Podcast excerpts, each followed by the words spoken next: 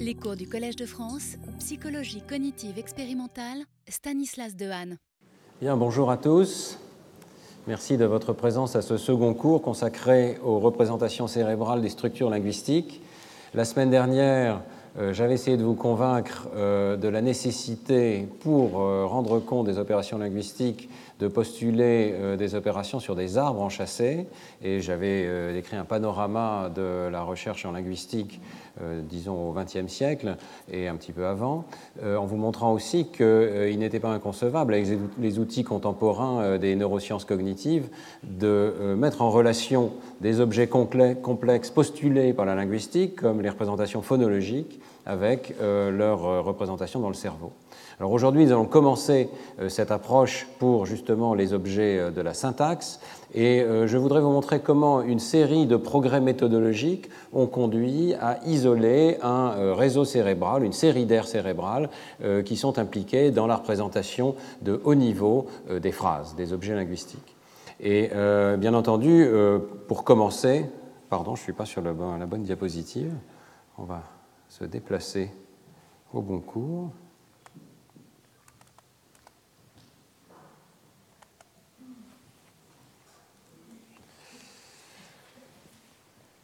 Pour commencer euh, donc cette approche des différentes méthodes qui ont permis de contribuer euh, à la découverte des circuits linguistiques dans le cerveau, il faut bien entendu parler euh, des travaux de Paul Broca, puisque vous savez que pendant euh, pratiquement un siècle ou plus, c'est la neuropsychologie, l'étude des lésions cérébrales, qui était le seul moyen d'accès à l'organisation du cerveau humain.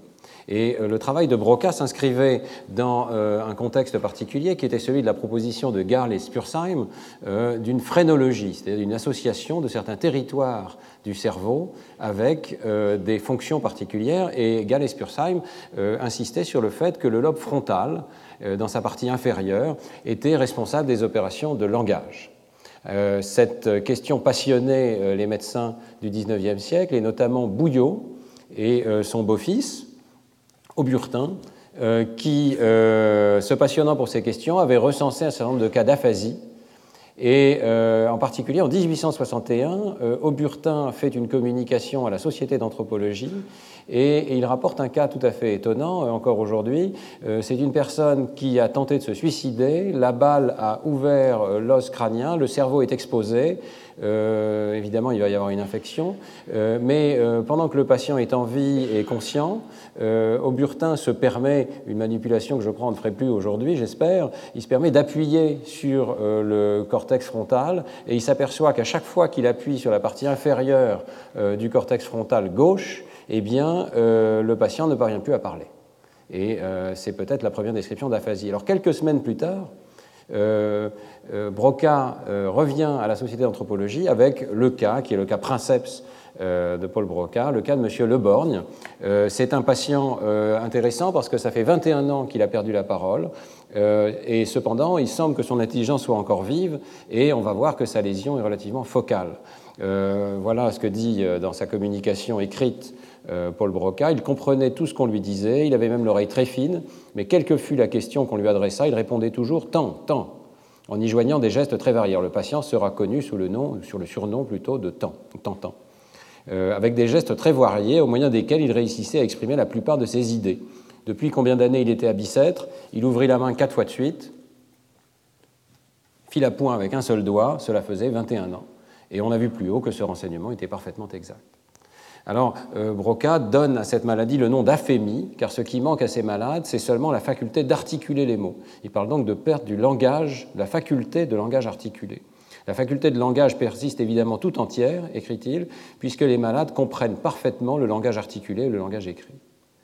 C'est une situation un peu particulière d'un patient qui est essentiellement euh, mutique euh, au point de ne plus pouvoir prononcer qu'une seule syllabe.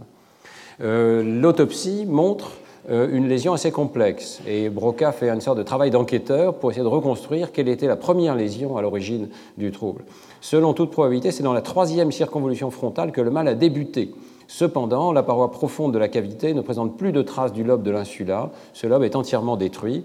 Et donc, euh, du point de vue de l'anatomie pathologique, Broca infère qu'il y a eu deux périodes, l'une dans laquelle une seule circonvolution frontale, probablement la troisième, était altérée, l'autre dans laquelle le mal s'est propagé de proche en proche à d'autres circonvolutions, au lobe de l'insula ou au noyau extraventriculaire du corps strié, autrement dit, dans les noyaux gris centraux de l'hémisphère gauche. Alors, euh, cette lésion euh, est en fait assez complexe. Alors voilà euh, ce qu'on appelle aujourd'hui la région de Broca, l'aire de Broca. elle comprend en fait deux sous-territoires, la partie triangulaire qui est délimitée par les deux rameaux ici, issus de la scissure sylvienne, et puis la partie operculaire qui est au-dessus et en arrière ici. Et on adjoint parfois une troisième partie orbitaire qui est ici en dessous. Euh, simplement, euh, l'analyse des lésions euh, du cerveau de Leborgne et très vite aussi Broca identifie un second patient et puis d'autres encore, le patient Lelon, dont on voit le cerveau ici. L'analyse de ces cerveaux montre que l'histoire anatomopathologique est en fait assez, compliquée. Et je me réfère ici à un, article de Nina Dronkers et plusieurs collaborateurs français qui ont retrouvé au musée du vous pouvez le voir après le cours, ici à Paris, ces deux cerveaux et qui les ont scannés pour examiner de plus près, un siècle plus tard, quels étaient les sites des lésions. Alors, euh, vous voyez déjà que sur le plan de la pièce anatomique, euh, la lésion est quand même très euh, considérable ici dans le cas de Le Borgne, mais elle est beaucoup plus restreinte dans le cas de Le Long, et en fait, elle laisse intacte la partie triangulaire de la région dite de Broca. Et puis, si on regarde en coupe avec l'IRM, on s'aperçoit que la lésion, effectivement, comme l'avait dit d'ailleurs Broca, la lésion envahit complètement le lobe de l'insula, et on verra que c'est important par la suite. Il y a aussi des lésions très importantes euh, des faisceaux de la substance blanche, et notamment le faisceau longitudinal supérieur, avec une partie aussi du faisceau arqué, euh, dont on verra l'importance plus tard euh, en tant que réseau essentiel de communication entre le lobe temporal et le lobe frontal dans le domaine du langage. Donc, euh, dans l'article de Dronker, elle conclut que la lésion commune à ces patients n'est pas absolument évidente, mais euh, que c'est peut-être euh, la lésion de la substance blanche, et en particulier du faisceau longitudinal supérieur, qui est le point commun à ces patients. Alors, une complication aussi, c'est que le cas de Broca n'est pas typique de ce qu'on appelle aujourd'hui l'aphasie de Broca. Je voudrais vous montrer euh, un cas peut-être plus typique, euh, quoique très sévère, d'aphasie de Broca. Ce sont des vidéos qui m'ont été communiquées très généreusement par le professeur Laurent Cohen à la salle pétrière. Alors, une première caractéristique, c'est que le patient, évidemment, a des difficultés massives d'expression euh, avec ce qu'on appelle, on le verra peut-être pas très bien ici parce que le patient a vraiment des déficits massifs, mais un agrammatisme, c'est-à-dire une incapacité euh, d'enchaîner les mots correctement en fonction de la grammaire de la langue. Alors écoutons ici le patient.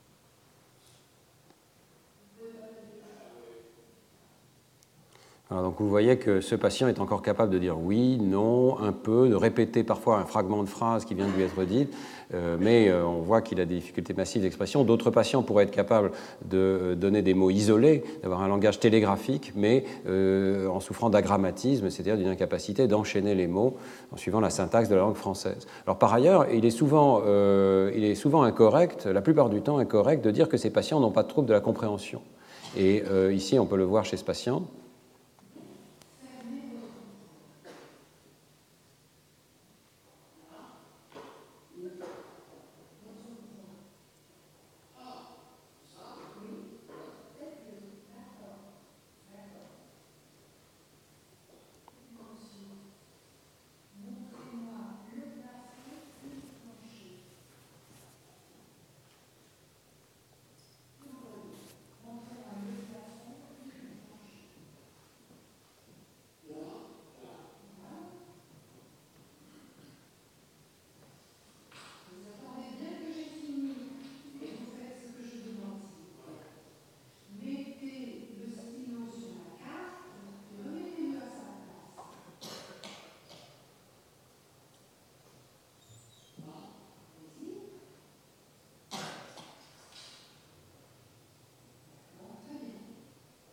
Voyez que ce patient souffre vraisemblablement de déficits euh, multiples, mais il ne parvient pas à comprendre convenablement les phrases, en tout cas, il ne parvient pas à programmer les actions en fonction de ce qu'on lui demande de faire.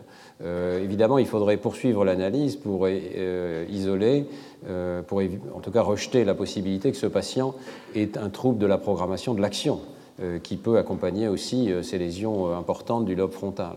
Euh, donc ici, la situation n'est pas complètement dépourvue d'ambiguïté. Mais dans d'autres cas qu'on va voir dans un instant, il ne fait aucun doute euh, qu'il y a des troubles de la compréhension des phrases. Et puis un dernier euh, symptôme est fréquemment associé, c'est ce qu'on appelle l'apraxie bucco-faciale, qui est illustré ici très brièvement dans cet exemple.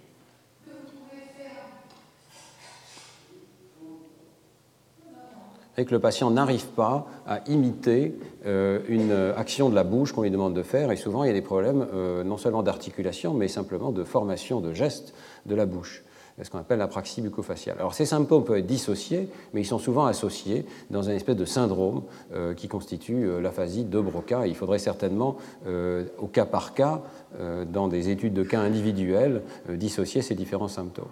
Mais dès l'époque de Broca, quelques années plus tard, euh, euh, on s'aperçoit effectivement qu'il y a des dissociations majeures à l'intérieur du système linguistique et euh, Wernicke, en 1874, découvre ce qu'on appelle aujourd'hui l'aphasie de Wernicke, c'est-à-dire un type complètement différent de troubles du langage et euh, avec des dissociations notamment sur le plan de la grammaire. Je voudrais vous faire écouter euh, une bande vidéo qui est un petit peu ancienne, euh, qui date de l'époque de Jean-Louis Signoret, la salpêtrière, et qui vous montre un patient vraiment très spectaculaire, un cas très spectaculaire d'aphasie de Wernicke.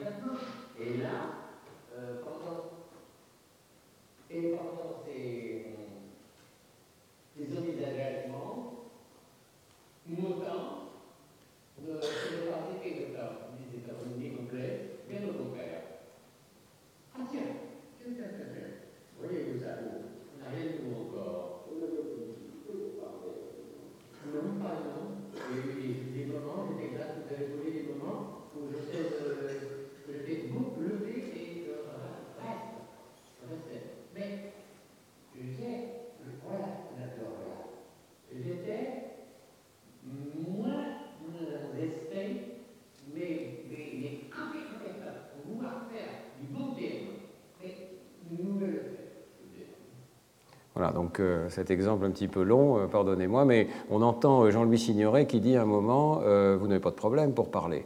Et le patient n'est pas conscient qu'il a des difficultés majeures à s'exprimer. Il se plaint comme il peut de difficultés, mais très souvent, ces patients souffrent d'anosognosie. Ils n'entendent pas, ils ne comprennent pas que le jargon qu'ils produisent n'a pas de sens pour son interlocuteur. Euh, euh, ce qu'on entend ici, c'est ce qu'on appelle techniquement des paraphasies phonémiques, c'est-à-dire qu'il y a remplacement de certains phonèmes ou de certains syllabes par d'autres, et lorsque ça prend des proportions massives comme ici, euh, on parle de jargon, de jargonaphasie, c'est-à-dire que les substantifs et l'ensemble du discours finissent par être remplacés par des substitutions massives de ce qu'il faudrait produire.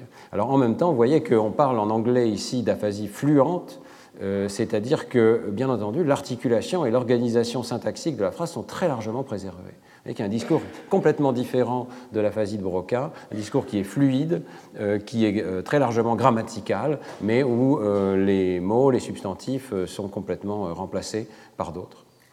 Alors, ça suggère effectivement cette dissociation qu'il peut y avoir un niveau d'organisation de la grammaire qui peut être sélectivement détérioré ou sélectivement préservé suivant les patients. Alors, dès l'époque euh, de, Broca, dès la fin du, XIXe siècle, euh, les observations de patients avec aphasie de Broca ou aphasie de Wernicke vont euh, susciter l'imagination des théoriciens, et c'est la grande période de ce qu'on appelle les faiseurs de diagrammes, les diagram makers. les gens essayent de faire des modèles boxologiques en boîte et en flèche pour rendre compte des déficits.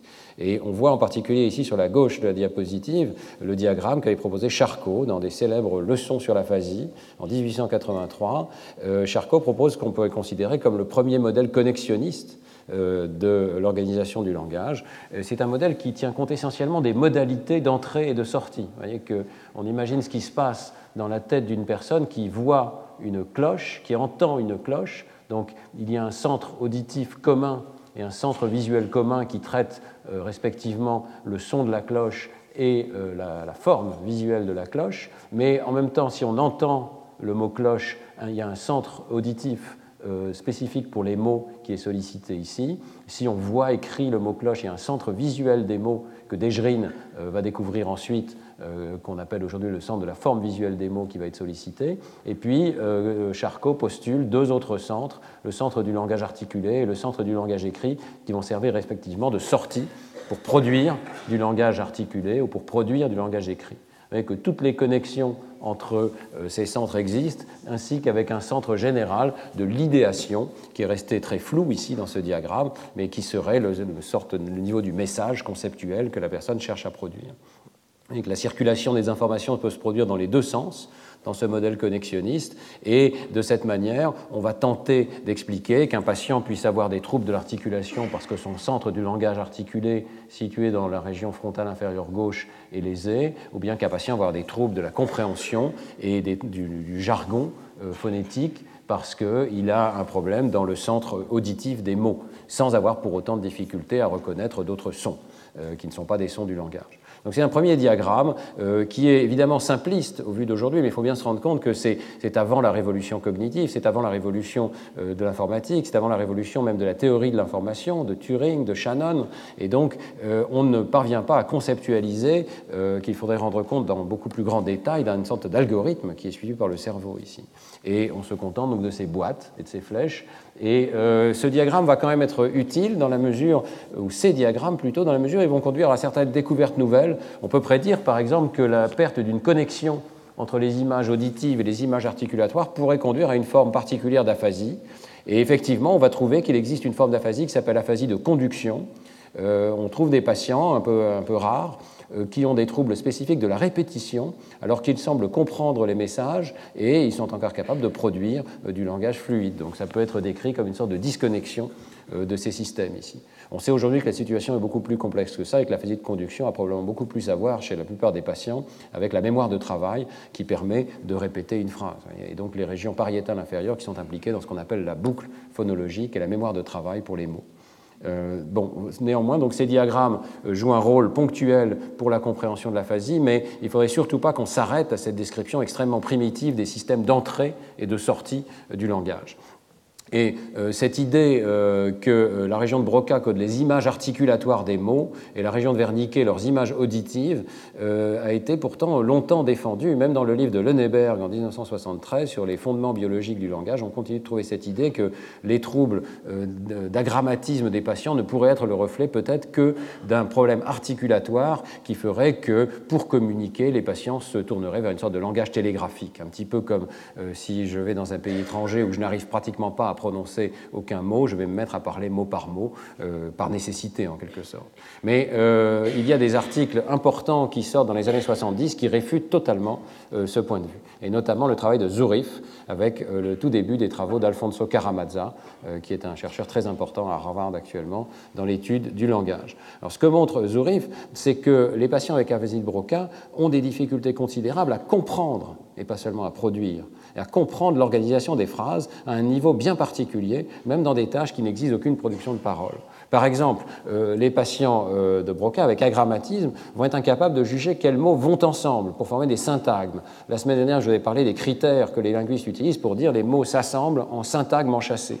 Eh bien, les patients ne sont pas capables de faire cette tâche, ils ne sont pas capables de regrouper des mots, euh, ils se contentent de regrouper les mots qui ont le même genre de sens, euh, sans tenir compte de la structure syntaxique de la phrase, sans les rattacher avec les mots grammaticaux qui pourtant forment des syntagmes. Et ils se comportent très différemment de ce point de vue-là euh, des, sujets normaux. Et puis, euh, deuxième tâche qui pose des difficultés très importantes aux patients avec agrammatisme, c'est la, la, tâche d'appariement d'une image avec une phrase. Si on leur demande de choisir quelle image correspond à une phrase, les patients n'ont pas de difficulté en fait lorsque la phrase est ce qu'on appelle irréversible, c'est-à-dire fortement guidée par la sémantique par les mots particuliers qui sont présents ici. Donc si je dis au patient la pomme que le garçon mange est rouge, eh bien, le patient va être capable de choisir l'image qui correspond à un garçon euh, qui mange une pomme rouge. Mais évidemment, le garçon ne peut pas être rouge, la pomme ne peut pas manger, le verbe manger appelle un être animé, donc le seul qui se trouve dans la phrase, c'est le garçon. Euh, donc vous voyez qu'ici, la syntaxe ne joue qu'un rôle tout à fait périphérique et les patients n'ont pas de difficulté. Par contre, euh, Zourif et Karameza documentent très finement le fait que les patients font des erreurs avec les phrases réversibles. Par exemple, le chat que le chien mort est noir. Bon, le chien peut mordre, le chat peut mordre, les deux possibilités sont possibles. Seule la syntaxe permet de savoir qui est noir, qui a mordu, euh, etc. Et euh, lorsqu'on donne des phrases implausibles, par exemple l'oiseau que le ver mange est jaune, il n'y a que la syntaxe qui permet de ne pas tomber dans l'erreur et de voir qu'on souhaite dire ici que c'est vraiment le, le ver qui a mangé l'oiseau. Euh, même dans cette situation-là, les patients n'ont pas de difficulté à rejeter des distracteurs, des images qui ne font pas appel au concept approprié. Par exemple, si l'image présente un chat blanc alors que la, phrase mentionne le chat que le chien mort est noir, eh bien, les patients n'ont pas de difficulté à rejeter cette image-là. Autrement dit, les mots individuels, les concepts individuels sont là, mais lorsque la syntaxe est essentielle pour comprendre euh, qui fait quoi et dans quelle manière euh, l'action est organisée, eh bien, les patients échouent. Et ils sont complètement au niveau du hasard lorsqu'on inverse le sujet et l'objet. Donc le chat mord le chien ou le chien mord le chat euh, leur pose des très grandes difficultés, ce qui est quand même un exemple frappant de difficulté grammaticale. Et la conclusion de l'article de Karamazov Zourif, qui reste très cité aujourd'hui, chez les aphasiques de Broca, le déficit affecte un mécanisme général de traitement du langage impliqué dans la syntaxe aussi bien en compréhension qu'en production. Et cette conclusion est tout à fait juste au vu des recherches d'imagerie cérébrale aujourd'hui. Pour vous donner un exemple, Nama Friedman, qui était, venu l'an dernier, qui étudiait beaucoup ces questions, euh, m'a donné un exemple d'interaction avec un de ses patients. Vous voyez que la tâche peut être extrêmement simple. On demande quel chat le chien mord-il Néanmoins que ça demande une petite réflexion particulière pour choisir la bonne image ici. quel chat le chien mord-il Voilà ce que dit le patient. D'abord, il demande six fois de répéter la question. Eh bien, eh bien, c'est un peu... Euh, j'ai compris. Alors, il est aphasique, évidemment. J'ai compris, mais pas vraiment. Euh, Qu'est-ce que vous avez compris? J'ai compris chat, chien, mort. Il est capable de répéter les mots individuels. Mais ce que cette phrase, non, pas vraiment. Euh, j'ai entendu, mais pas, non. Ça c'est ici, ça c'est là. Donc il comprend qu'il y a deux acteurs et qu'il s'agit de savoir qui fait quoi. Chat, j'ai compris. Chien, j'ai compris. Mort, j'ai compris. Mais la phrase, non. Et alors j'ai dit encore. Encore une fois, il sait tout, d'accord? Alors Nama répète la phrase. Vous pouvez le dire lentement. Nama répète à nouveau la phrase. Quel chat le chien mord-il et finalement, le patient est capable de pointer vers la bonne image. Il est tout joyeux, mais il s'avère qu'en moyenne, il a 50% d'erreurs. Autrement dit, il répond toujours au hasard. Donc vous voyez les difficultés massives que peuvent poser des phrases qui nous paraissent élémentaires, simplement parce que l'ordre des mots est chamboulé. On parlera plus tard dans le cours de ce paramètre de mouvement syntaxique. Euh, la, formation des questions fait appel à un déplacement des objets. La situation canonique, c'est le chien mord le chat, et en formant la question, on a déplacé l'objet chat vers le devant de la phrase. Il se trouve qu'il y a donc deux noms, deux syntagmes nominaux qui sont devant le verbe, et ça suffit pour que le patient ne chasse plus lequel est euh, le sujet et lequel est l'objet. Alors, euh, la situation est complexe vis-à-vis de l'aphasie de Broca parce qu'il euh, y a, comme je disais, plusieurs troubles qui sont mélangés. Il y a donc ce trouble d'agrammatisme qui est présent aussi en compréhension, mais il y a aussi un autre trouble qu'on appelle apraxie de la parole et qui est peut-être euh, plus caractéristique de ce que Broca lui-même appelait l'aphémie, c'est-à-dire des difficultés à articuler littéralement les sons de la parole. Vous savez que la parole est un signal très complexe et donc c'est un geste moteur très complexe que nous faisons pour la produire. Et il y a des patients qui n'ont que ce déficit. Et on parle alors d'apraxie de la parole. Peut-être devrait-on continuer à utiliser le terme de Broca, d'aphémie, qui est tout à fait approprié. Voilà donc euh, des exemples tirés du travail de Nina Dronkers, qui en 1996 publie un travail très intéressant dans Nature, euh, parce qu'elle trouve plusieurs de ses patients. Et vous voyez que tous ont des difficultés particulières à dire le mot cushion, par exemple, O, E, curve, O, O, do. I know what it's called, it's C-U, uh, no, it's cho, cho curve, et le patient n'arrive jamais à dire cushion.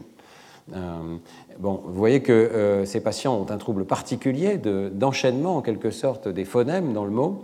Et euh, ce qui est très intéressant dans le travail de Nina Ronker, c'est que pour la première fois, elle utilise des techniques modernes de l'anatomie, la quantification des lésions sur la base du scanner. Elle fait l'intersection des lésions et elle les rapporte dans un atlas standardisé, et elle montre qu'on peut distinguer les patients avec ou sans apraxie de la parole par la présence d'une lésion particulière située dans la partie antérieure de l'insula. Et elle fait donc l'hypothèse qu'il y a un système particulier, mais qui est dans l'insula et non pas dans le cortex frontal inférieur gauche plus latéral, qui est responsable des troubles de production de la parole. Et ça correspond bien, comme on l'a vu, à la lésion euh, du patient de Broca et aussi du deuxième patient, M. Lelon. Donc il est probable que le patient de Broca n'avait pas une vraie aphasie de Broca et que sa lésion correspondait plutôt à celle de l'apraxie de la parole qui doit clairement être distinguée. Mais il est clair aussi que Broca, dans euh, ses observations qui sont nombreuses, qui dépassent les deux premiers cas, euh, a découvert qu'au-delà de la simple production de la parole, il y avait un phénomène lié à la syntaxe du langage qui euh, faisait intervenir la région latérale frontale inférieure gauche qui porte aujourd'hui le nom d'air de Broca. Alors, euh, cette approche par intersection de lésions est devenue une méthode majeure de euh, la neuropsychologie contemporaine. On va pouvoir collecter des dizaines de patients, mesurer par IRM euh, l'étendue de leur lésion et corréler le site de la lésion d'une manière informatisée, objective, en trois dimensions, avec la nature des troubles. Donc c'est une logique qui est intéressante parce qu'elle remplace les grandes catégories diagnostiques comme aphasie Broca par des tests fins et précis et elle fait une mise en relation quantitative de la sévérité des symptômes avec le site précis des lésions cérébrales ou même des activations cérébrales. Je voudrais citer en particulier l'étude de Tyler et collaborateurs qui est intéressante. Ils prennent 14 patients, tous droitiers, tous avec des lésions gauches et euh, indifféremment suivant qu'ils soient aphasiques ou pas. Il mesure les performances quantitatives dans un test tout à fait spécifique, dont on vient de voir qu'il avait un grand intérêt, qui est le test de comparaison phrase-image avec des phrases qui sont passives ou actives, et donc il y a un renversement de l'objet et du sujet, et on sait que ces phrases posent des difficultés pour les patients agrammatiques. Et euh, vous voyez ici le résultat, on peut mettre en corrélation le site des lésions avec la sévérité du déficit, donc ici c'est le nombre d'erreurs faites par les patients qui atteint pratiquement 50%, ils sont pratiquement au niveau du hasard pour choisir parmi deux images. Et euh, vous voyez que certains patients, par contre, n'ont pas de déficit. Chaque croix représente un patient. Euh, les croix bleues représentent les déficits lexicaux et que ces patients en question n'ont pas de déficit lexicaux, pratiquement pas, et qu'il y a une corrélation très importante. Il y a une corrélation très importante entre les déficits euh, au niveau syntaxique ici et la présence de lésions dans des territoires bien particuliers qui ne sont pas seulement la région de Broca, mais aussi une région étendue en arrière, ici, au niveau de la partie supérieure du lobe temporal, ce qu'on pourrait appeler la région un peu floue de Wernicke, ainsi que la région pariétale inférieure ici. Et c'est un résultat qui existe dans plusieurs études récentes. Euh, l'aphasie de Broca ne serait pas seulement issue de la lésion d'un territoire particulier dans la région frontale inférieure gauche, peut-être dans la partie operculaire. On voit quand même qu'il y a une concentration importante des lésions dans cette région. Hein mais euh, il y a aussi des lésions différentes qui peuvent causer une aphasie de Broca ou des troubles euh, de type agrammatique. Et euh, dans l'étude de Kaplan et collaborateurs, qui est un peu plus ancienne, il y a des déficits même causés par des lésions de l'hémisphère droit. Il y a donc certainement un système en réseau. Et ce réseau inclut au minimum ces régions. Une étude encore plus récente, parue en 2015, est intéressante parce qu'elle montre qu'il faut peut-être une combinaison de lésions pour avoir une aphasie dite de Broca. Euh, alors, le premier euh, point, c'est qu'ils ont un grand nombre de patients. Euh, ils commencent avec 20 patients qui ont une aphasie de Broca chronique, donc installée, qui ne se corrige pas avec le temps, et ils les comparent avec 50 patients qui souffrent d'autres types d'aphasie. Et vous voyez qu'ici, l'intersection des lésions pointe très directement vers la région dite de Broca, vers la partie plutôt operculaire de l'air de Broca, ici dans l'hémisphère gauche. La latéralisation à gauche, euh, au fait, est tout à fait euh, reproductive dans toutes ces études. Mais ce qui est intéressant, c'est que euh, les auteurs ici montrent qu'à l'inverse, il y a beaucoup de patients dans leur liste de 50 qui n'ont pas d'aphasie dite de Broca et qui pourtant ont des lésions de cette région. Donc il y a une asymétrie. Si on a une aphasie de Broca, on a une lésion dans cette région, mais si on a une lésion dans cette région, on n'a pas nécessairement une aphasie de Broca. Alors, ils font une deuxième analyse, ils se restreignent maintenant aux patients qui ont des lésions dans cette région, et ils regardent qu'est-ce qui fait qu'on va avoir ou ne pas avoir une aphasie dite de Broca.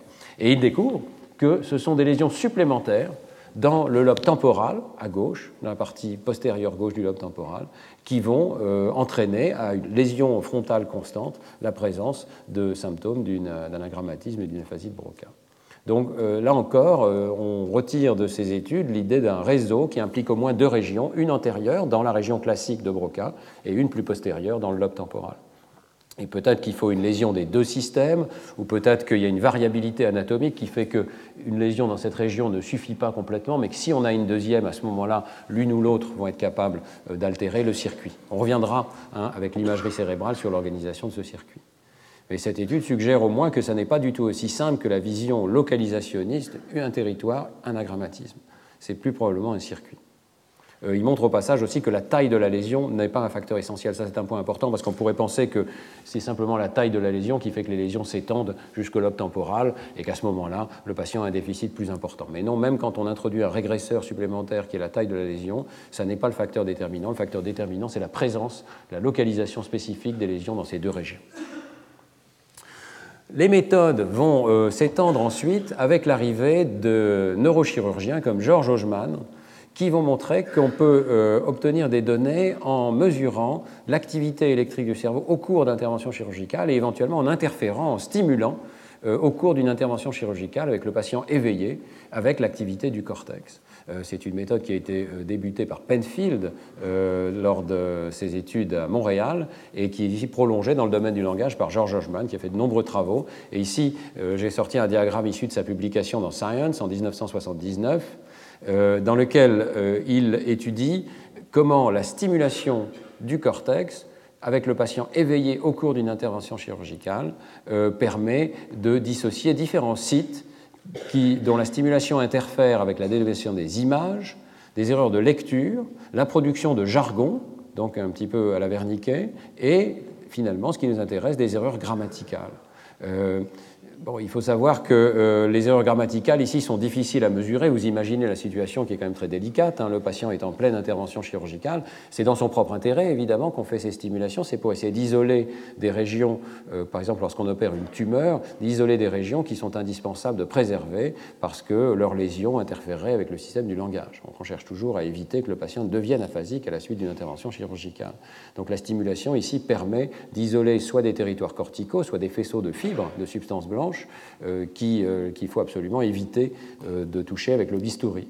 Mais ces études sont forcément très courtes, elles durent quelques dizaines de minutes tout au plus, et on peut observer des erreurs. Par exemple, ici dans l'article de Science, George Orgeman rapporte un patient qui, stimulé avec la phrase If my son is late for class again, he, principal, il devait essayer de compléter cette phrase, et le patient dit If my son will getting late today, he'll see the principal il a réussi à compléter, mais le début de la phrase, il n'a pas réussi à le répéter convenablement. Vous voyez qu'il a introduit une erreur syntaxique euh, importante ici. Donc ce patient va être classé comme ayant en ce site particulier euh, une région dont la stimulation interfère avec la production de la syntaxe.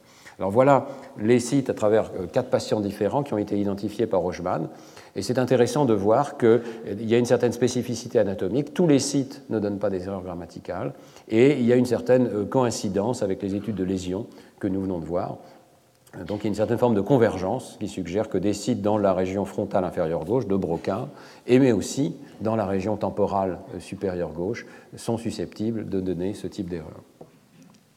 Euh, l'étape suivante va bien entendu être l'arrivée dans le domaine de l'imagerie cérébrale, je pense que nous avons tous oublié euh, ce que c'était que de ne pas avoir d'image cérébrale. On s'est habitué à l'idée que la boîte crânienne était transparente, qu'on pouvait voir le cerveau, qu'on pouvait voir ses régions. Euh, mais euh, tout ceci est très récent. C'est la fin des années 80, la mise en place de la caméra à positron qu'on voit ici, et c'est dans le début c'est la fin des années 70, pardon, la caméra positron, et c'est dans le début des années 80 que Mike Posner et Mike Reichel, on voit ici Mark Reichel en train de faire une injection, utilisent la caméra positron pour des premières études cognitives. Ils étudient euh, la production et la compréhension des mots isolés. Euh, vous savez que cette technique était quand même assez complexe. Hein. On devait faire une injection d'eau euh, radioactive qui venait d'être synthétisée à l'oxygène 15, de sorte qu'on ait une émission de positons dans les régions qui consomment l'oxygène et qu'on puisse voir avec une caméra qui est donc constituée de cristaux détecteurs tout autour de la tête, qu'on puisse voir d'où euh, sont issus ces positons, euh, enfin dont sont issus plutôt les photons que l'on détecte à la suite de la désintégration de ces positons dans le cerveau. Et donc c'est une méthode relativement lente, indirecte, complexe, qui nécessite d'avoir un cyclotron à la cave, euh, d'amener une seringue avec de l'eau marquée à l'oxygène 15, qui a une durée de vie extrêmement courte, et de l'injecter au patient alors qu'on essaye, le patient au sujet normal, alors que le sujet normal est en train de faire une tâche cognitive plus ou moins complexe. Et à l'époque, euh, lorsque nous menions ces euh, examens au service hospitalier Frédéric Joliot à Orsay, eh bien, au bout de deux ou trois heures d'examen, nous arrivions à avoir six mesures euh, de l'activité cérébrale. Et chaque mesure nécessitait une injection d'une petite dose de radioactivité. Évidemment sans danger, hein, mais euh, tout de même, ce sont des expériences un petit peu euh, complexes et héroïques. Alors, néanmoins, avec ces expériences, nous avions pu, à l'époque, avec Bernard Mazoyer, avec Jacques Meller, isoler avec André Sirota aussi, euh, isoler un réseau des aires du langage. Euh, allant au-delà du mot isolé qui avait été étudié par Posner et Reckel, nous avions étudié le niveau de la phrase. Euh, et notre but, c'était d'essayer d'isoler au niveau du traitement des phrases des traitements acoustiques, phonologiques, lexicales, prosodiques, syntaxiques et conceptuels. Donc nous avions créé une sorte de hiérarchie de stimuli, et ce concept de hiérarchie de stimuli, on verra, est encore actuel dans les études d'IRM. Euh, le premier niveau consistait à présenter des phrases dans une langue inconnue. Nous avions une personne qui avait enregistré des phrases en tamoul, qui n'était pas connue de nos sujets, et qui stimulait un niveau auditif, certainement euh, phonologique également, mais pas beaucoup plus loin. Il y avait ensuite une liste de mots en français, et il y avait un niveau des phrases normales, euh, dans lequel donc, on ajoutait euh, une compréhension du langage et un niveau de traitement syntaxique. Et puis nous avions essayé d'interpoler entre la liste de mots et la phrase en introduisant deux conditions supplémentaires. Les phrases sémantiquement anormales, où les mots à contenu sont remplacés par d'autres mots, et les phrases en jabberwocky, où les mots à contenu sont remplacés par d'autres mots. Alors, euh, que veut dire Jabberwocky? Eh bien, c'est le titre d'un poème de Lewis Carroll, qui est très célèbre, euh, qui euh, est amusant parce qu'il utilise de très nombreux néologismes, et néanmoins, le poème fonctionne toujours. C'est un poème extrêmement classique. Je voudrais vous lire une partie, c'est amusant de le lire, évidemment, peut-être c'est plus facile pour nous en traduction française. Il y a une traduction absolument excellente d'Henri Parisot, mais tout le monde peut s'amuser aussi et essayer de proposer sa traduction du poème Jabberwocky, c'est un bon exercice. Alors voilà le début du poème Jabberwocky. Il était grilleur, les slictueux toves giraient sur la loinde et vriblaient. Tout flivoreux allaient les borogoves, les verchons fourgus bourniflaient. C'est évocateur, mais évidemment, euh, comme le langage des patients avec aphasie de Wernicke, on ne comprend pas grand-chose quand même. Mais il se passe quelque chose. Euh, alors là, vous voyez qu'il reste encore certains verbes comme aller, être, etc. Dans notre version du Jabberwocky, l'objectif était vraiment de ne conserver que le niveau de la syntaxe en délexicalisant complètement, donc en remplaçant tous les mots à contenu par euh, des euh, néologismes. Donc nous avions ces deux versions, soit remplacer les mots à contenu par d'autres mots. C'est un petit peu comme le principe d'ailleurs oulipien du S plus 7, hein, on va remplacer euh, tous les substantifs par d'autres substantifs, etc. Ou bien euh, remplacer par des néologismes. Alors je vous donne un exemple de ce que ça donnait. Euh, donc la phrase en français au départ, c'était tout un texte, hein, puisque chaque injection donnait lieu à à peu près deux minutes d'activité cérébrale, vous permettait de mesurer deux minutes d'activité cérébrale, donc vous faisait écouter à la personne tout un texte. Mais une des phrases était Lorsque le courrier assurant la liaison Paris-Rome fut porté disparu, même les plus optimistes des agences de presse estimaient négligeables les chances des sauveurs, sauveteurs de retrouver des survivants. On avait fait exprès d'écrire des phrases qui avaient euh, évidemment une complexité syntaxique considérable, euh, de manière à suractiver en quelque sorte le réseau euh, du langage. Alors cette phrase devenait, lorsqu'on remplaçait les mots par d'autres, Puisque le concert approchant la mission de Bordeaux fut porté d'abandonner, les plus dynamiques des arcades de prose trouvaient presque regrettable les buts des vignerons d'écouter des poursuivants. Imaginez, vous êtes allongé dans une caméra positron et on vous injecte de la radioactivité. Pendant... Et puis la dernière phrase, enfin la dernière condition plutôt, donc la vraie condition Jabberwocky, dès que le mouseur niforant la féluse entre Dalou et qui fut targé stégilu, même les plus gélonnières des marteuses de Glive, Géramé tribonable, les plouses des palineurs de Terramé des Ferbusins. Ça m'a amusé de retrouver ces phrases qui datent d'il y a 20 ans, euh, mais euh, c'était le tout début de l'imagerie pour nous, et euh, l'idée était donc d'essayer de soustraire ces conditions les unes aux autres de manière à isoler telle ou telle euh, composante expérimentale. Donc, les composantes acoustiques vont être évidemment stimulées par toutes ces conditions. On peut se demander si l'histoire en tamoul active la phonologie du français. Il y a des phonèmes assez différents. Les listes de mots en français vont activer un niveau lexical, mais pas au-delà. Et ensuite, les, phrases avec des pseudomots, les phrases anormales et les phrases réelles vont activer différents niveaux, mais on peut penser que le niveau conceptuel a disparu, plus ou moins, hein, euh, lorsque on a euh, délexicalisé ces phrases. Alors, les résultats étaient assez intéressants. Voilà ces, premiers résultats. À l'époque, on ne pouvait pas vraiment analyser euh, pixel par pixel ou voxel par voxel comme on le fait aujourd'hui. Donc, ce que vous voyez, ce sont des régions d'intérêt. Ne prêtez pas attention aux couleurs, elles sont là simplement pour distinguer les régions entre elles, mais ça n'est pas une indication de la force de l'activation contrairement à la convention qu'on utiliserait aujourd'hui. Et donc vous voyez euh, les différentes régions qui sont activées soit par l'histoire en tamoul tout en haut, on voit qu'on a une activation essentiellement confinée aux régions temporales supérieures euh, bilatérales qui correspond bien à un traitement acoustique et peut-être phonologique. Et puis ensuite, euh, à l'extrême opposé, l'histoire en français, c'est peut-être le résultat le plus important de cette étude Princeps, hein, l'histoire en français active toute une série de régions supplémentaires.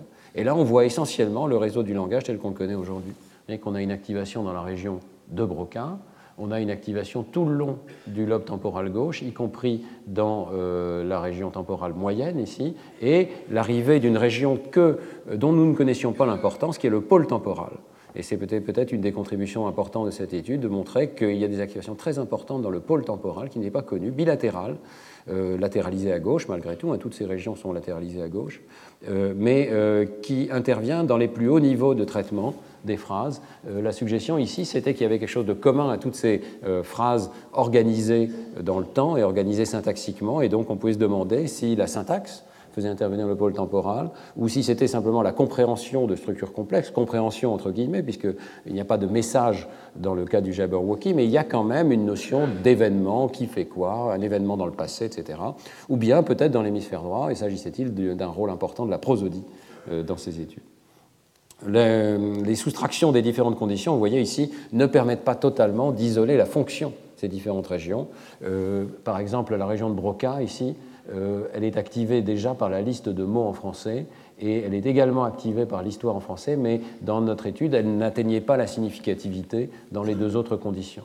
Bon, on sait aujourd'hui que c'est un problème de sensibilité, que cette région va être activée par des phrases avec des pseudomots, va être activée par des phrases sémantiquement anormales. Le dessin expérimental était le bon, c'est simplement la sensibilité de la méthode qui n'était pas suffisante. Et on verra dans les cours suivants qu'il y a en fait une belle activation de la région de Broca qui semble euh, particulière à l'organisation syntaxique de la phrase. Mais ça, nous n'avions pas pu le voir à l'époque.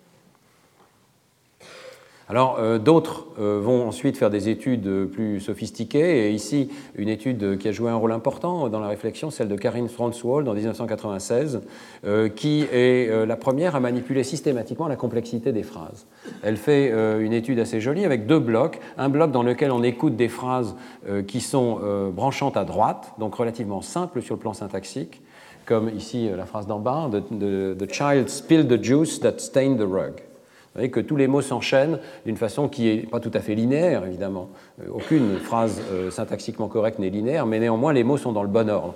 Voyez en particulier qu'il y a the juice that stained the rug, le, jus de fruit qui a euh, taché le tapis. Les mots sont dans le bon ordre. Et la syntaxe ne joue pas un rôle dominant ici. Alors que dans la phrase d'en haut, euh, on a des phrases qui sont enchâssées les unes dans les autres. Euh, the juice that the child spilled stained the rug. Il y a une relative enchâssée ici, et donc cette construction est syntaxiquement plus complexe. Et euh, dans une tâche de jugement de plausibilité, donc la personne fait exactement la même tâche, c'est juste la phrase qui varie un tout petit peu, eh bien, Karine Spranswall avec David Kaplan et collaborateurs montrait une activation tout à fait spécifique de la région operculaire de l'hémisphère gauche, qui est ici présentée à droite, euh, exactement donc une sous-partie de la région de Broca. Et là, c'était une première indication qu'il y avait peut-être des localisations cérébrales assez fines, communes à des individus, parce qu'ici c'est une moyenne de 8 sujets, et euh, spécifiquement reliées à la complexité syntaxique des phrases. La même année, en 1996, paraît un autre article de Marcel Joss avec Carpenter et collaborateurs qui euh, regarde la modulation de l'activité cérébrale par la compréhension des phrases, avec un petit peu la même idée. Il y a des phrases conjointes sans enchâssement. The reporter attacked the senator and admitted the error. Des phrases avec une relative sujet, The reporter that attacked the senator admitted the error. Donc là encore, les mots s'enchaînent dans le bon ordre. Et puis des relatifs objets. The reporter that the senator attacked admitted the error. Des phrases qui vont poser des problèmes spécifiques aux aphasiques de Broca, comme on l'a vu tout à l'heure. Et euh, le contrôle, c'est simplement de regarder des chaînes de consonnes s'afficher sur un écran. Euh, donc ici, il s'agit euh, de, la lecture cette fois-ci, et pas, de l'audition des phrases. Et euh, le jugement, c'est simplement un jugement de véracité. On vous pose une question est-ce que le reporter a attaqué le sénateur ou pas? Vrai ou faux?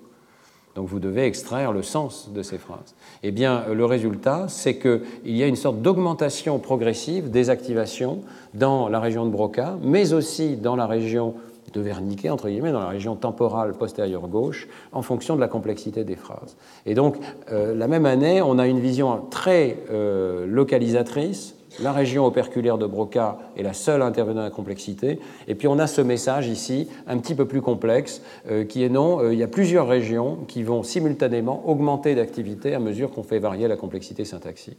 Je pense que la vision qu'on a ici est un peu plus correcte. Et euh, vous voyez que cette étude est la première à faire appel à l'IRM. C'est pour ça qu'elle paraît dans Science. Dans l'intervalle est apparue la méthode qu'on appelle BOLD pour mesurer le signal euh, d'activité cérébrale en IRM, euh, une méthode qui permet cette fois-ci de faire de très nombreuses mesures tout au long d'un protocole d'imagerie cognitive. L'arrivée de l'IRM euh, constitue une petite révolution parce que c'est la même machine qui va mesurer l'anatomie et qui va mesurer l'activité fonctionnelle du cerveau. Il n'y a plus besoin d'injection de radioactivité, il n'y a pas besoin d'injection de produits de contraste, c'est euh, le sang qui circule dans l'organisme qui sert de produits de contraste dans euh, l'IRM avec la méthode BOLD.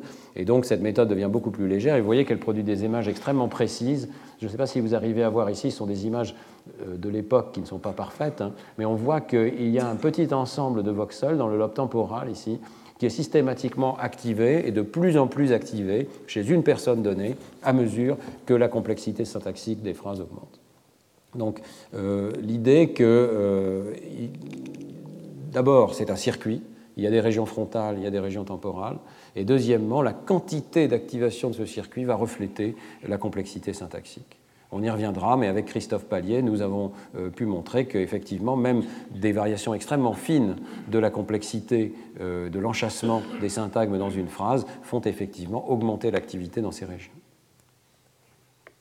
Alors, euh, l'IRM fonctionnel est aujourd'hui un outil de choix pour étudier euh, les questions de l'organisation du langage. Ici, j'ai tiré une diapositive d'une des études précisément de Christophe Pallier au laboratoire, euh, dans lequel on fait une expérience extraordinairement simple ici. On fait écouter à la personne des phrases, mais des phrases cette fois-ci uniques. On n'a plus besoin de deux minutes d'écoute de phrases. On peut faire une phrase de quelques secondes. Vous voyez ici la durée de la phrase, à peu près 2 secondes 4.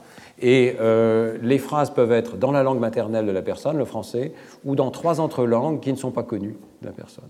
Et cette soustraction, extraordinairement simple, va isoler l'ensemble des réseaux euh, de haut niveau du traitement du langage. On voit euh, de façon routinière, en quelques minutes, hein, un chapelet de régions tout au long de du sillon temporal supérieur et également dans la région frontale inférieure gauche, ici plutôt dans la partie triangulaire dans nos expériences. Euh, et vous voyez qu'on euh, est capable de faire ces expériences avec euh, un niveau de résolution qui est assez élevé, mais aussi de résolution temporelle. Et dans cette expérience ici, à l'époque, on prenait le soin d'arrêter la machine d'IRM, de faire en sorte qu'elle ne fasse pas de bruit, d'arrêter presque complètement, pas totalement, au moment où la phrase était présentée. Vous savez que l'IRM fait beaucoup de bruit, ça peut aller jusqu'à 90, 100 décibels suivant les machines. Eh bien, ici, on arrivait à présenter donc une phrase en dehors du bruit et ensuite à reprendre les mesures après la phrase une phrase toutes les 14 euh, secondes, si je me souviens bien. Et vous voyez qu'on est capable de capturer l'activation évoquée par une phrase unique, de voir monter et descendre le signal euh, dans ces régions. Donc des mesures qui sont devenues extrêmement faciles. On peut faire facilement une mesure toutes les secondes ou toutes les deux secondes en IRM, au lieu d'une mesure toutes les 20 minutes ou toutes les 15 minutes euh, en caméra à positron. on voit aussi qu'il y a vraiment un filtrage par le cerveau de la langue maternelle par rapport aux langues qui ne sont pas connues ici. Ce filtrage est tel qu'on peut pratiquement phrase par phrase euh, dire, en regardant l'activation dans ces réseaux, c'est une phrase de la langue maternelle, c'est une phrase d'une langue inconnue. Donc on arrive à un niveau de lecture, en quelque sorte, de l'activation cérébrale qui est tout à fait euh, sensible et sophistiqué. Alors que vont permettre ces images d'IRM Eh bien, euh, un des premiers euh, travaux que nous avions menés à l'époque euh, consistait à comparer la langue maternelle française avec une langue seconde, l'anglais, qui dans notre pays était appris parfois précocement, parfois tardivement à l'école, avec des degrés de maîtrise de cette seconde langue extrêmement variables. Cette étude est assez limitée dans son objectif, mais elle montre quand même que lorsqu'on soustrait une troisième langue qui est totalement inconnue, hein, eh bien, on voit un réseau absolument reproductible à travers tous les sujets. Autrement dit, avec l'IRM, maintenant, on peut regarder personne par personne, regarder la variabilité interindividuelle, et euh, pratiquement tous les sujets ont des activations le long du sillon temporal supérieur gauche euh, lorsqu'ils écoutent des phrases. Euh, l'activation de la région de, de, Broca est un petit peu plus variable et tous les sujets n'ont pas d'activation détectable avec des phrases simples dans cette région. Dès qu'on utilise des phrases complexes, euh, c'est quand même une activation qu'on peut détecter facilement. Donc vous voyez ici euh, un autre phénomène aussi, tous les sujets ont une latéralisation à gauche de ces régions. Lorsqu'on est droitier, c'est vraiment l'immense majorité, je ne devrais pas dire tous les sujets, mais à peu près 96% euh, des sujets droitiers ont une latéralisation à l'hémisphère gauche de ces régions, confirmant totalement les idées précoces de Broca fondées sur les lésions. Vous savez que même des personnes qui sont gauchères continuent en majorité d'avoir une latéralisation du langage à l'hémisphère gauche. Donc le, gaucher n'est pas une version symétrique du cerveau du droitier. Le langage a tendance à, impliquer de façon préférentielle l'hémisphère gauche, même chez les personnes qui sont gauchères. Alors ce qui est intéressant, c'est donc cette reproductibilité tout à fait particulière des activations pour le langage dans l'hémisphère gauche et beaucoup plus grande variabilité dans toutes les autres conditions. Dans l'hémisphère droit, vous avez certains sujets qui ont des activations massives de l'hémisphère droit, d'autres qui en ont beaucoup moins. Autrement dit, le degré de latéralisation est assez variable. Et puis, lors de l'écoute d'une seconde langue, vous avez une infiniment plus grande variabilité euh, dont euh, tous les déterminants ne sont pas connus il y a certains sujets qui n'ont simplement plus d'activation dans les régions gauche ici, mais uniquement à droite, euh, d'autres qui ont des activations beaucoup plus intenses de la région de Broca, etc. Et euh, encore aujourd'hui, nous ne savons pas très bien euh, qu'est-ce qui détermine cette variabilité interindividuelle, mais ce qu'il faut retenir, c'est que la langue maternelle, elle, trouve un site tout à fait particulier dans le cerveau qui est éminemment reproductible. Euh, cette notion de variabilité individuelle, euh, on peut continuer à l'explorer et euh, je voulais citer une étude de Philippe Pinel dans le laboratoire qui a exploité cette capacité que nous avons donc en quelques minutes d'identifier les réseaux du langage. Nous avons conçu avec Philippe Pinel et avec d'autres collègues ce qu'on appelle un, localisateur, localizer en anglais, c'est-à-dire une petite séquence de 5 minutes qui est comme une sorte de feu d'artifice. Vous entendez des phrases, vous lisez des phrases, vous, euh, on vous demande parfois de faire un petit calcul, 3 plus 2, on vous demande de cliquer sur les boutons. Et cette séquence permet donc de localiser quelques grands systèmes cérébraux, et notamment euh, le système responsable du traitement des phrases, puisque vous entendez parfois une petite phrase comme euh, Il fait beau souvent à Paris, ou des choses aussi simples que ça. Et vous voyez que l'intérêt de cette méthode, c'est qu'on peut la mener chez tous les sujets qui viennent au laboratoire. Donc très vite, nous avons eu plusieurs centaines de sujets qui avaient tous passé cet examen de localisateur. Et ici, il s'agit tous de sujets droitiers. Et néanmoins, euh, alors nous voyons deux phénomènes intéressants. D'abord, la reproductibilité de ces réseaux du langage, mais aussi une certaine forme de variabilité dans leur latéralisation. Euh, reproductibilité très claire ici. Vous voyez que lorsque la personne lit une phrase et qu'on compare avec la simple présentation d'un damier, on peut isoler par soustraction l'ensemble des aires du langage, du lobe temporal, de la région frontale inférieure gauche et d'une région plus dorsale ici et aussi mésiale du lobe frontal. Même chose pour l'écoute de phrases, et l'intersection de l'écoute de phrases et de la lecture de phrases montre un réseau commun. On voit ici que ce réseau est tout à fait partagé entre lecture et écoute de phrases. Ensuite, euh, on peut étudier la latéralisation de ce réseau en comparant hémisphère gauche et hémisphère droit, et on découvre évidemment que la quasi-totalité de ces régions sont latéralisées à l'hémisphère gauche. C'est un petit peu moins clair ici pour l'écoute de phrases dans l'autre temporal, mais en fait c'est une question de seuil statistique. C'est tout à fait clair dans le cas de la lecture des phrases. On voit apparaître aussi une de mes régions favorites, ici la région de la forme visuelle des mots, ce que j'ai appelé la boîte aux lettres du cerveau, la région qui est responsable de l'identification de la chaîne de lettres et donc qui est propre à la lecture. Mais on voit aussi que sinon toutes ces régions du lobe temporal et de la région frontale inférieure ici sont communes et sont latéralisées. Alors une fois qu'on a chez 209 sujets la latéralisation de ces régions, on peut calculer un indice de latéralisation. Et là, on voit un phénomène intéressant qui est que euh, différents sujets diffèrent dans leur degré de latéralisation. Mais chaque sujet a un degré reproductible de latéralisation. Donc ce que vous voyez ici, c'est la corrélation à travers 209 personnes de l'indice de latéralisation pour le cortex frontal inférieur dans la condition de lecture et dans la condition d'écoute. Donc deux ensembles de données complètement indépendants les uns des autres. Eh bien, il y a une forte corrélation. Ça veut dire que chaque personne a un certain degré de latéralisation dans cette région. Il y a des personnes très latéralisées à gauche, on le voyait sur la diapo précédente, hein, des personnes complètement latéralisées à gauche, mais d'autres qui sont à des degrés plus modestes, même chez les droitiers. Ce qui est intéressant, c'est de voir que chaque région de ce vaste réseau a son degré de latéralisation et son coefficient de corrélation qui montre une très grande reproductibilité entre lecture et écoute de phrases, mais pas forcément une reproductibilité de la latéralisation d'une région à l'autre. Autrement dit, on peut être très latéralisé dans la région de Broca et moins latéralisé dans une autre région, comme la région temporale, par exemple. Alors néanmoins, les termes qui sont en dehors des diagonales ici indiquent qu'il y a des corrélations entre régions. Par exemple, euh, ce coefficient ici indique que dans la partie postérieure du sillon temporal supérieur, si vous êtes fortement latéralisé à gauche, eh bien, vous allez avoir aussi une latéralisation importante dans le cortex frontal inférieur gauche. Il y a donc des sortes de clusters de colatéralisation. Et euh, par ce biais-là, on peut essayer de comprendre d'où provient la latéralisation cérébrale. On en reparlera dans le prochain cours, mais il y a une sorte d'organisation en cluster ici qui suggère que à la fois les régions frontales inférieures, avec le gyrus précentral, et la partie postérieure du sillon temporal supérieur, une fois de plus, fonctionnent comme un tout, fonctionnent comme un ensemble et ont tendance à être colatéralisées. On avait vu aussi dans cette étude que, par exemple, la latéralisation du système de lecture, hein, cette région de la forme visuelle des mots, eh bien, semble le découler de la latéralisation des aires du langage. Elle est systématiquement corrélée à la latéralisation des aires du langage parlé.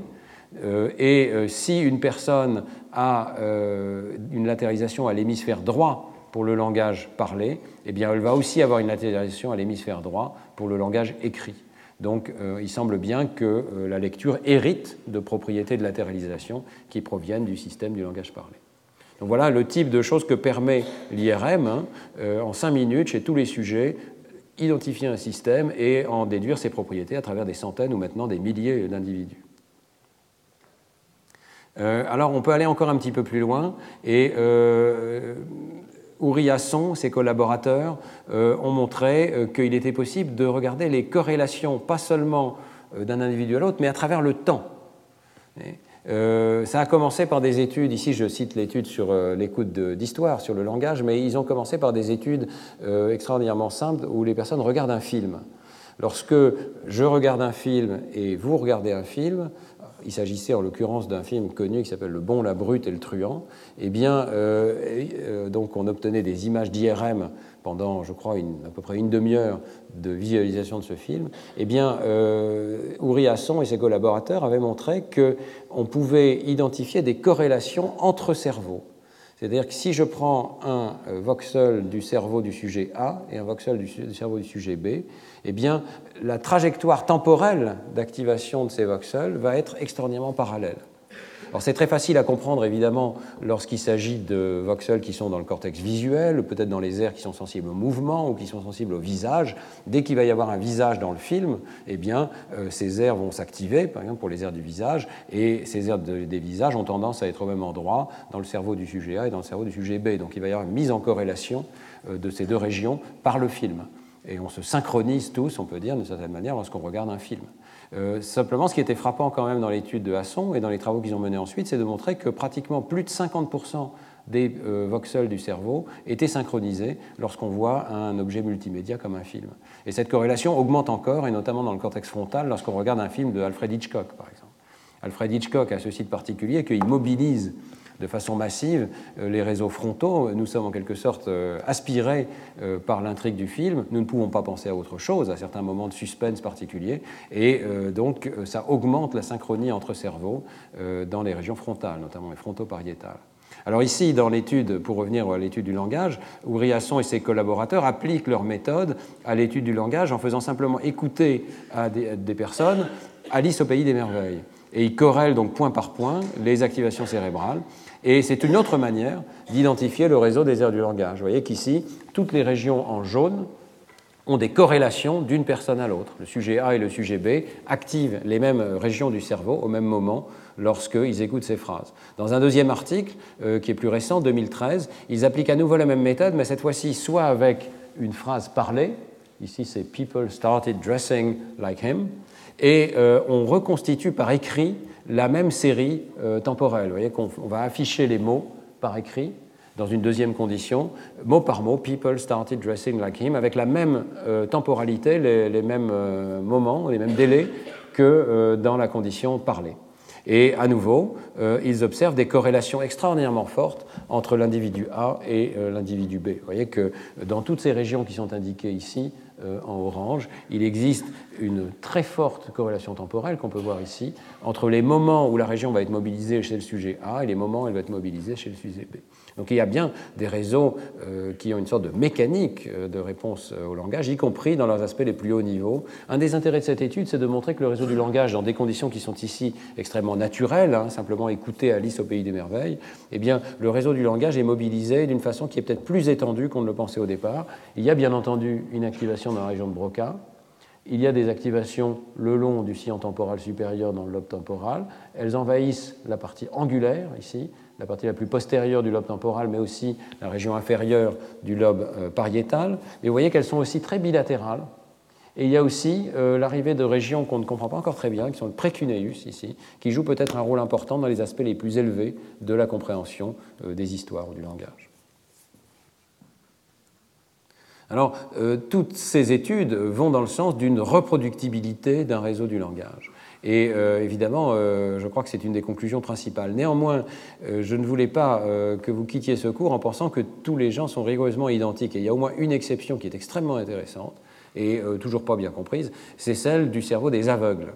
Lorsque des aveugles sont soumis à des tâches telles que je viens de les décrire, l'écoute de langage, eh bien, ils n'activent pas seulement les aires du langage, mais ils ont tendance à activer aussi le cortex visuel, le cortex qui aurait dû être visuel, si on peut dire.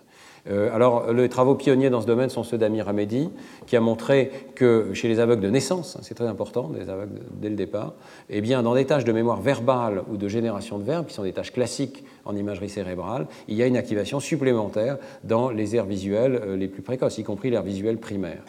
Et le site supposé de l'air visuel primaire, celui qui est le cas chez, les personnes voyantes, évidemment. Alors, dans l'étude plus récente de Lane et collaborateurs de l'an dernier, avec Bedney en 2015, ils euh, passent au niveau des phrases, ils font écouter au sujet des phrases simples ou complexes et euh, comparent à l'étude d'une liste de mots, hein, c'est toujours plus ou moins le même euh, dessin expérimental, et voilà ce qu'ils trouvent.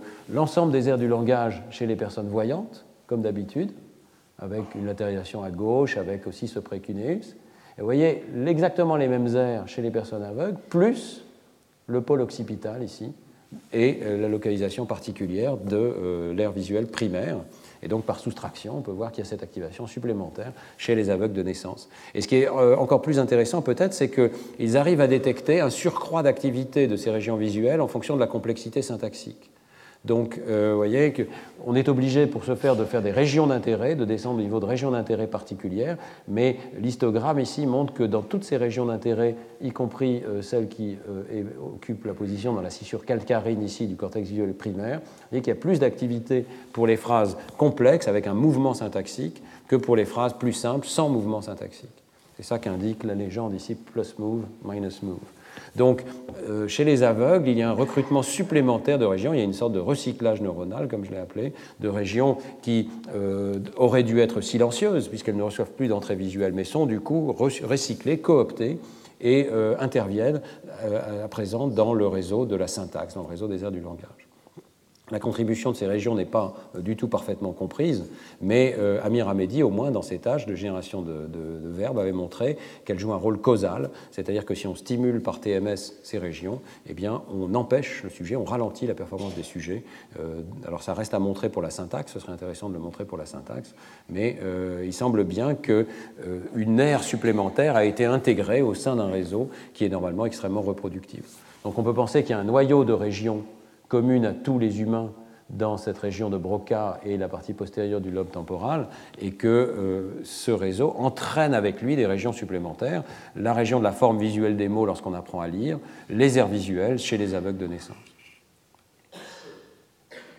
Alors, je vais terminer euh, en vous mentionnant jusqu'où on peut aller avec l'IRM, en vous mentionnant une étude récente qui a été menée au laboratoire, qui vient d'être publiée euh, par Chotiga Patamadilok, Christophe Pallier et moi-même, qui vous montre jusqu'où on peut aller avec l'IRM. L'IRM permet de suivre le décours temporel de l'activation et va nous permettre donc de disséquer des contributions tout à fait particulières des aires du langage la question que nous voulions poser, c'était parmi donc toutes ces aires dont je viens de vous montrer la reproductibilité lorsqu'on écoute des phrases, est-ce qu'on peut identifier un sous-ensemble qui soit spécialisé dans la manipulation des arbres syntaxiques? Lorsque nous avons vraiment besoin d'utiliser la structure syntaxique pour euh, accéder au sens de la phrase. Supposez que je vous donne une phrase comme le camion qui double la voiture est rouge. Qu'est-ce qui est rouge? Pour le savoir, vous avez besoin de remonter dans l'organisation de l'arbre de la phrase. Vous devez éviter d'être distrait par la présence de la séquence temporelle la voiture est rouge. C'est bien entendu le camion qui est rouge. Et pour savoir que le camion est rouge, vous avez besoin de vous servir de la structure syntaxique. Alors, euh, nous avons euh, voulu savoir ce qui se produisait dans le cerveau, quelles étaient les aires mobilisées par cette opération spécifique d'accès à l'information syntaxique. Euh, nous avons donc enregistré des réponses par IMM fonctionnel pendant l'écoute d'une phrase suivi d'une requête particulière, similaire à celle que je viens de vous donner.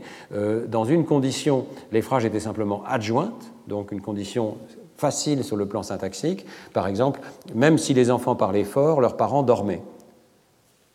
Question, leurs parents dormaient? La réponse est oui. Les enfants dormaient? La réponse est non. Le chien aboyait? La réponse est non. C'est ça la, tâche que doivent réaliser les sujets. Dans une deuxième condition, les sujets euh, étaient euh, exposés à une phrase enchâssée, de type Ce matin, les enfants qui épuisaient leurs parents dormaient. Et à nouveau, exactement les mêmes questions. Les enfants dormaient? La réponse est oui. Mais pour trouver la réponse à cette question, il faut évidemment remonter dans la phrase, ne pas tenir compte de l'arbre enchâssé ici, et euh, au contraire remonter au sujet du verbe dormir. Leurs parents dormaient Non éviter de répondre sur la base simplement d'une information superficielle ici. Le chien aboyé peut être rejeté dans tous les cas de façon extrêmement rapide. Alors voilà précisément les temps de réponse des sujets dans cette tâche. Euh, on commence toujours par faire un peu de, de psychologie, de comportement ici. Et euh, les résultats sont extrêmement simples. D'abord, les sujets peuvent rejeter sans erreur, ou pratiquement sans erreur, et avec un temps de réaction assez rapide, les, euh, les phrases, les requêtes plutôt, qui sont non reliées, sans lien avec la phrase qui précède. Donc si c'est le chien aboyé, je peux très vite dire que euh, la réponse est non.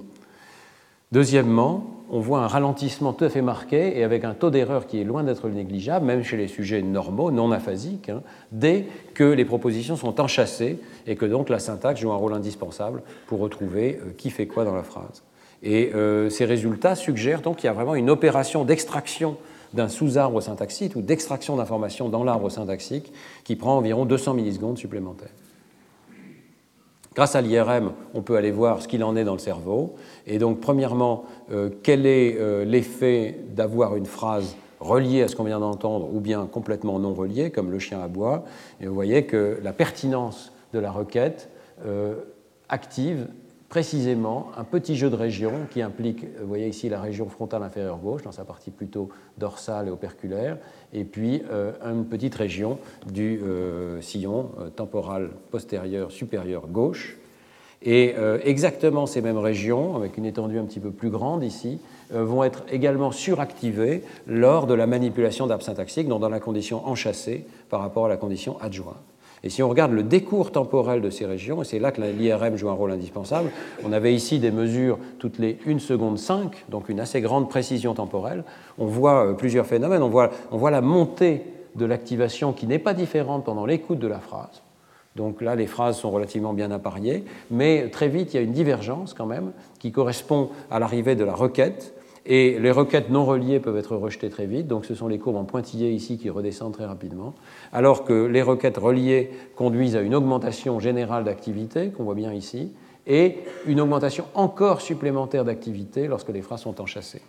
Donc on voit en quelque sorte le même système intervenir peut-être deux fois. Premièrement, je dois me pencher sur la, sur la, phrase. Deuxièmement, je dois faire un travail particulier sur la syntaxe de cette phrase pour retrouver qui fait quoi dans cette situation.